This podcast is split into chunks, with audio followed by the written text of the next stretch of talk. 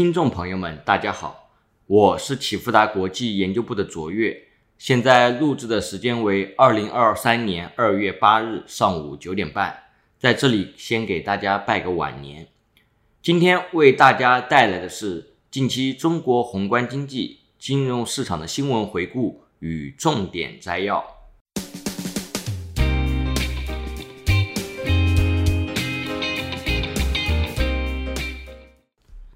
政策方面，二月一日晚间，证监会就全面实行股票发行注册制主要制度规则向社会公开征求意见。除改革创新信息披露、交易、退市等制度，建立常态化退市机制外，对科技创新的服务功能明显提升。科创板、创业板允许未盈利、特殊股权结构及红筹企业上市。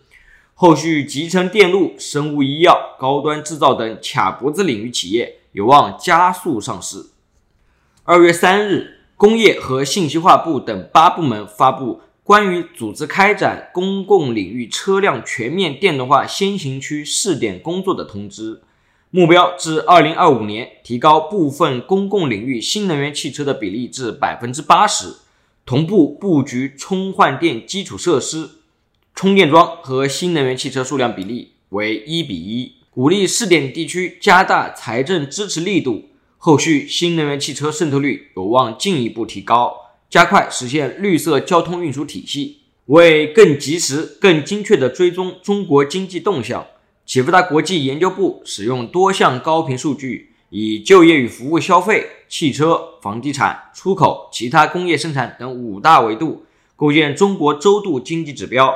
该指标与中国名义 GDP 的同比拟合度为百分之六十四点五，具备较好的解释力度。截至二零二三年二月五日当周，启福达国际中国周度经济指标从负一点二八降至负一点五三，主要是因为汽车、房地产、出口、其他工业生产的回落幅度大于就业与服务消费的回升幅度。这也意味着当前经济复苏力度远远弱于金融市场的强预期。宏观经济数据方面，上周公布二零二二年十二月工业企业利润，二零二三年一月官方制造业 PMI，本周将公布一月份新增社融数据 CPI 和 PPI 数据。工业企业利润方面，二零二二年一到十二月，中国工业企业利润同比降至负百分之四点零，十二月工业企业利润同比升至负百分之八点三。从量价利润率的角度进行拆解。发现利润率的同比和 PPI 同比回升的幅度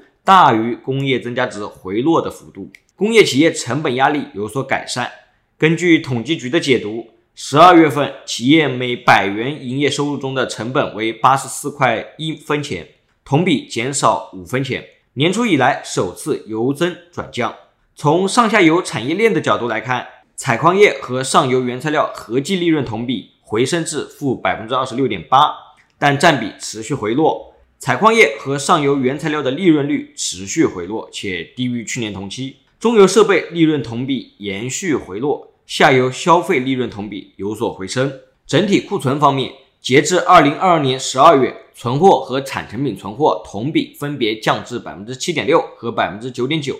工业企业延续主动去库存。PMI 方面，一月份中国官方制造业 PMI 升至五十点一。重新回到荣枯线上方。细项上看，新冠疫情确诊人数峰值已过，经济活动逐步正常化，带动内需修复，新订单、进口、新出口订单回升，并带动生产的复苏。但考虑到海外需求未见实际改善，未来新出口订单修复动能相对较小，甚至不排除再度走弱的可能。在内需复苏带动下，一月制造业似乎出现主动补库的迹象。原材料购进价格也随之上扬，企业招聘意愿虽有好转，但仍然偏弱。从规模的角度来看，大型制造业景气度回升至荣枯线上方，复苏最为明显；中小型企业景气度也有所改善，但仍处于荣枯线下方。可能的原因在于，大型企业更能享受到政策的便利，也具备一定的规模经济效益。市场方面，上周上证指数下跌百分之零点零四，深圳成指上涨百分之零点六一。创业板指下跌百分之零点二三，科创五零上涨百分之零点四六，沪深三百下跌百分之零点九五。上证五零下跌百分之二点一九，中证五百上涨百分之一点四八。截至二零二三年二月三日，美元指数从一百零一点九二升至一百零二点九九，美元对离岸人民币汇率从六点七六七五升至六点八零八九，十年期美债收益率升至百分之三点五三。黄金期货从一千九百一十六点二降至一千八百六十三点八，恐慌指数 VIX 从十八点五一降至十八点一七，十年期减两年期美债利差降至负零点七七，十年期减三个月期美债利差升至负一点一七，长短利差持续倒挂。一九八五年以来，十年期减两年期美债利差和十年期减三个月期美债利差均变为负值后，美国经济陷入衰退的概率为百分之百。意味着，二零二三年美国衰退已成必然。二零二三年二月三日，非农就业报告公布，新增非农就业人数达到五十一点七万人，市场预期十八点五万人。其中，商业服务、教育、健康、娱乐是新增非农就业的主要贡献因素，也反映出美国服务业需求依旧强劲，与随后公布的服务业 PMI 升至五十五点二，预期值为五十点四，形成一致。非农就业超预期，服务业需求旺盛，似乎让紧缩预期再度升温。市场预期美联储目标利率升至百分之五至百分之五点二五。值得留意的是，虽然商业服务、教育、健康、娱乐的新增非农就业大超预期，但平均时薪环比却持平或回落，劳动力参与率有所回升。